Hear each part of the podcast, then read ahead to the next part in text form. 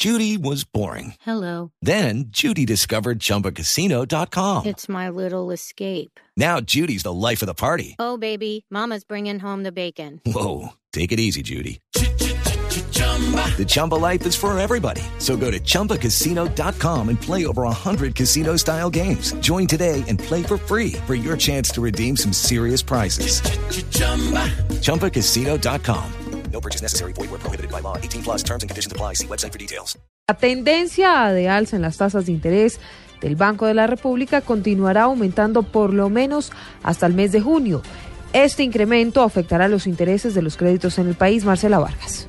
La tasa de interés del Banco de la República subiría hasta 7,25%, así lo confirmó el gerente de investigaciones económicas del Banco de la República, Camilo Pérez, quien señaló que en materia de tasas de interés hay una probabilidad de un aumento adicional para los meses de mayo y junio. En materia de tasa de interés del Banco de la República, hoy en día está en 6.50. Este viernes que tenemos reunión probablemente vaya a haber un aumento adicional y seguramente los meses de eh, mayo y de junio veamos también aumentos adicionales para llevar la tasa al 7.25, con lo cual se mantendría probablemente hasta el cierre del año. Agregó que en materia de tasa de cambio se va a presentar bastante volatilidad, pero que si los precios del petróleo se estabilizan entre los 40 y 45 dólares, la tasa de cambio se estabilizará y dejará un dólar al cierre del año en 3.050 pesos. Marcela Vargas, Blue Radio. Marcela, gracias. 231 en Santander se lleva a cabo a esta hora una audiencia de perdón a 150 víctimas de paramilitares. La jornada se cumple con la presencia del excomandante del bloque Guanentá de las autodefensas, Verónica Rincón. La audiencia de perdón se lleva a cabo en el municipio de San Gil, en Santander, donde el excomandante del bloque Guanentá de las autodefensas, Alejandro Mateus alias Rodrigo, le pide perdón a cada una de las víctimas por los abusos y crímenes cometidos. Sí, tuve conocimiento de la muerte del Señor, más no de quién había intercedido para que le diera muerte, y mucho menos por qué razón. En nombre del bloque comunero, te pido perdón. En el acto en el que se encuentran 150 víctimas hace presencia también la Defensoría del Pueblo. Jairo Moya, representante de esa entidad. La mayoría de delitos que se están ah, ventilando hoy son desplazamientos forzados y homicidio en persona protegida. La audiencia de perdón a las víctimas de esta región de Santander se cumple en medio del proceso de justicia, paz y reconciliación. En Bucaramanga, Verónica Rincón, Blue Radio. 2.32 minutos de la tarde, el alcalde de Barranquilla anunció una reunión con el presidente Santos para tratar la crisis de Electricaribe. Diana Comas. Según el mandatario de los barranquilleros, Alejandro Char, ya estuvo en conversaciones con el recién nombrado ministro de Minas, Germán Arce, quien le garantizó que visitará Barranquilla para tomar decisiones sobre Electricaribe.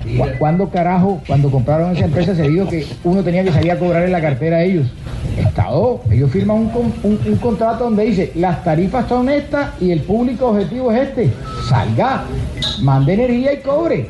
Yo creo que en los próximos días vamos a tener la oportunidad de hablar al presidente, vamos a estamos mirándonos de muchas razones. Yo no conocía los balances de esa empresa hasta el viernes que estuvo aquí la superintendente. Añadió que ve la situación financiera muy difícil de la empresa de servicios para poder enfrentar las necesidades de la región Caribe. En Barranquilla, Diana Comas, Blue Radio. 233. La noticia internacional eh, sigue siendo y estando en España. El rey Felipe VI pidió al Congreso que se convoque nuevas elecciones. Eso luego de que no se llegara a un acuerdo sobre el nuevo candidato para la jefatura de gobierno. Enrique Rodríguez con la información desde Madrid. Tras sus reuniones con los líderes políticos de hoy, el rey de España ha constatado la falta de acuerdo entre los grupos políticos y ha trasladado al presidente de las Cortes su renuncia a proponer un candidato a la presidencia del gobierno. No existe un candidato que cuente con los apoyos necesarios para que el Congreso de los Diputados, en su caso, le otorgue su confianza. Reza el breve comunicado que ha firmado la Casa del Rey, con el que Felipe VI viene a cerrar la legislatura más breve de la historia democrática española de 1977. Si bien no se adelanta la disolución de las Cortes, a la que se procederá según está previsto el próximo día 2 de mayo. El jefe del Estado ese día convocará elecciones muy probablemente para el próximo 26 de junio. En Madrid, España, Enrique Rodríguez, Blue Radio. Y ahora en Blue Radio, la información de Bogotá y la región.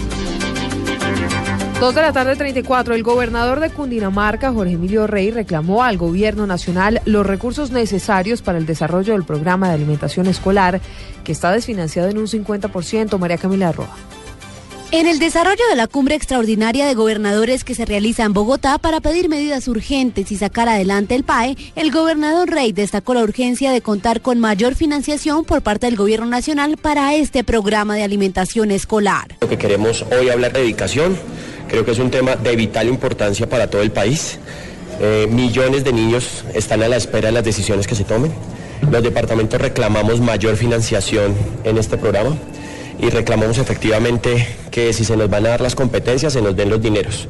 El gobernador agregó que actualmente en el departamento se atienden a 185 mil niños y destacó que para poder contar en el segundo semestre con el PAE se tendrían que invertir cerca de 30 mil millones, que hoy no están en el presupuesto, por lo cual el apoyo del Ministerio de Educación resulta fundamental.